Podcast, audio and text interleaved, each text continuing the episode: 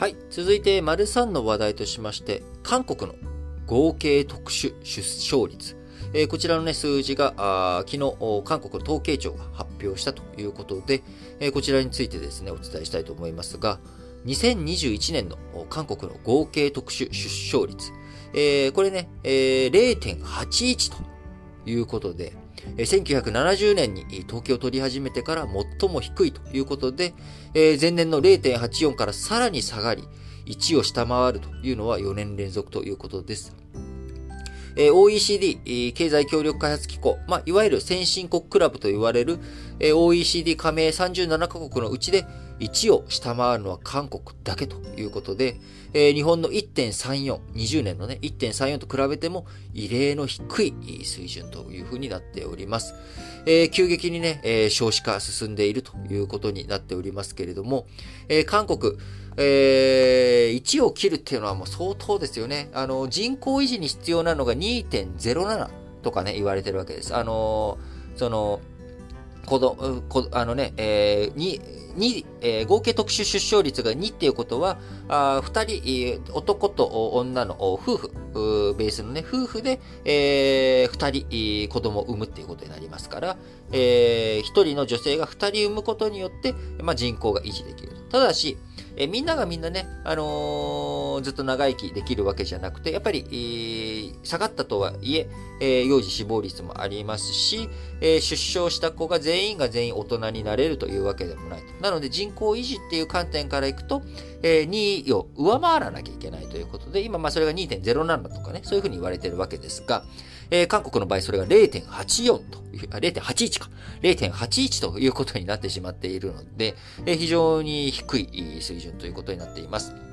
で、えー日本以上に少子少子化がね、激しくなっている背景というものは、やっぱり、学歴、教育費、こちらのね、競争というものがすごく激しくなっているというのも一つあります。えー日本ね、学歴社会、学歴社会とよく言われますけれども、日本って、まあ、海外と比べたら全然学歴社会じゃなくて、え例えば、あのなんだろう、大卒の割合も高いですし、大学の名前でそこまで大きな差、もちろんね、差がないとは言わないですよ。あの、差はあり、ありますけれども、アメリカとかはやっぱりその IB リーグとか、あその本当のトップ校じゃないとなかなか評価されないと。えーこのあたりの話はですね、あの、ネットフリックスのあの、ドン・ルック・アップ、えーレレオナルド・ディカプリオがあ出演している映画ですけれども、ネットフリックス作品ですけれども、えーこちらでね、あのーその、その水星、えー隕石、えーこう、地球にぶつかるとというものを見つけた巨大水星、隕石がぶつかると。えそれを見つけたのが、まあ、地方の、アメリカのね、地方大の、えー人が見つけたっていうことで、最初それを報告しに行った時に、ホワイトハウスの方で、えーお前どこの大学だと。で、その後、何々大学の先生に確認してみよう、みたいなね。まあ、こういったことを、えー言われたりとかしちゃうと。えーディカプリオがね、その、何、地方大学の教授だったのかなあの学者さんなんですけど。まあ、そういったのを、えーね、日本、海外の方が、なんか、あの、学歴社会じゃないとか、そういった差別がないっていうふうに思いがちなんですけれども、結構、欧米の方がより、いいそのね、大体、例えばイギリスの偉い人というか、有名な人ってみんな、ケンブリッジかオックスフォード出てるんですよね。あの、東大か京大かみたいな感じで、えー出てるわけですし、えー学歴っていうものは非常に海外、えー重視しています。しかもそれが、えー大卒じゃなくてマスターとかね、ドクターとかもっと学位が高くないという、いけないというようなね、本当の意味での学歴が見られるというようなところもあります。えーさらにそれよりももっとひどいのがですね、韓国とか中国。えーこの二つの国はですね、えー家居の伝統もあるわけですから、えー家居というのは何かっていうと、中国のえー韓国もそうですけれども、あの、の偉くなるためには、あ合格しなきゃいけないテスト。それがね、まあ、科挙というもので、えー合格さえすれば、偉くなれるんだけれども、えー合格しないとどうにもならんと。名門の貴族の生まれであってもですね、えー合格しないと、お前合格してないんだ、へへんっていうふうに鼻で笑われてしまうと。いう鼻で笑われるどころじゃなくね、区別されてしまうということで、えー昔から学歴社会だったわけですね。え日本はそれに比べて学歴というよりかは、身分のね、さ、あ出自の問題で、えーは見られており、えー日本のだから学歴っていうのは、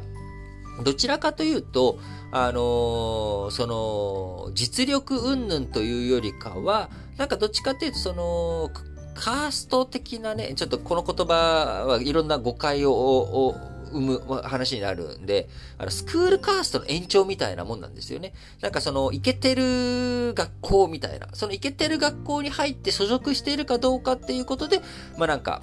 見られるみたいな。なんか、なんかちょっと学歴と僕なんか、やっぱりちょっと違う感覚が日本あるんですよね。で、えー、違う、何の話だ？韓国の特、合計特殊出生率がなぜ低いか。なんですけど、まあ、こういった学歴のところ、そこにうまいこと入らないといけない。で、日本の場合は、学歴がなくてもですね、コミュニティの中に入り込めれば、全然問題ないんですよ。あのー、そのコミュニティにどういうふうに入っていくか。で、学歴っていうコミュニティカードがあると、それはそれで有効なんだけれども、学歴以外のコミュニティカードいっぱいあるので、あのー、そういったルート、他のルートでね、入り方、いくらでもできるという側面もあります。それに対して韓国っていうのはもっと、えー、やっぱり韓国も中国もですね、学歴に対する見方、学校歴に対する、学校名に対する見方がシビアということもあり、え必然、あのー、教育競争、えー、教育にね、え課金していく値段ってのでっかくなっていく。えそうなると子供に対して費やすお金というものが非常に大きくなっていく。えそうしていくと、なかなか育てることができない。え結婚、そして就職もね、困ると。え韓国ね、あの平均賃金、日本とほぼ同じ水準、日本を超える勢いだっていうふうに言われているんですけれども、えここ、そのね、見方を逆にしていくと、その賃金をしゅ、え、手に入らない、その賃金のレベルに達していない人材は仕事にあぶれるっていう側面もあるわけなんですよね。えー、やっぱりね、あの、賃金の裾野が狭いという側面も、これ否定、韓国に対してはできない部分もありますので、なかなか、こう、賃金が高くなりすぎると、それはそれで、問題もあるんだろうな、っていうふうに思います。え日本、韓国と違って中小企業もね、裾野が広くあって、まあ、それが賃上げがなかなか進んでいなくて、え日本の構造的な問題を抱えている部分でもあるんですけれども、あのー、日本の産業の底力になっている部分もあり、えー、まあ、こういったところをうまくね、活用していきながら、日本、えー、お隣韓国を、ちょっとね、え見ながら、どういうふうに日本は出生率を上げていくのか。そうなってくると、やっぱ最大のポイントになってくるのは、やっぱ教育費用。えこちらをね、どういうふうに国とか公的なサービスで、えサポートしてあげることができるか。まあ、あとはもちろん産みやすくっていうところもありますけれども、えそれ以上に子育てのね、支援。えそして教育支援をどういうふうにしていくのかっていうところ、これがね、最大の肝なんじゃないのかなと個人的には思います。あともちろん不動産価格とかね、いろいろあるんですけれども、あの、まあ、僕は、あの、教育問題、こちらが一番、こう、